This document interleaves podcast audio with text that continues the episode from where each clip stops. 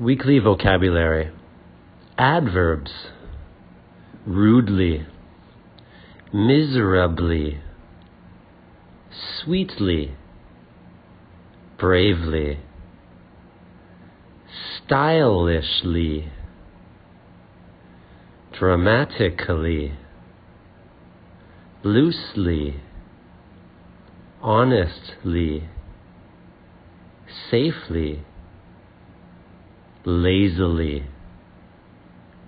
Conversation practice.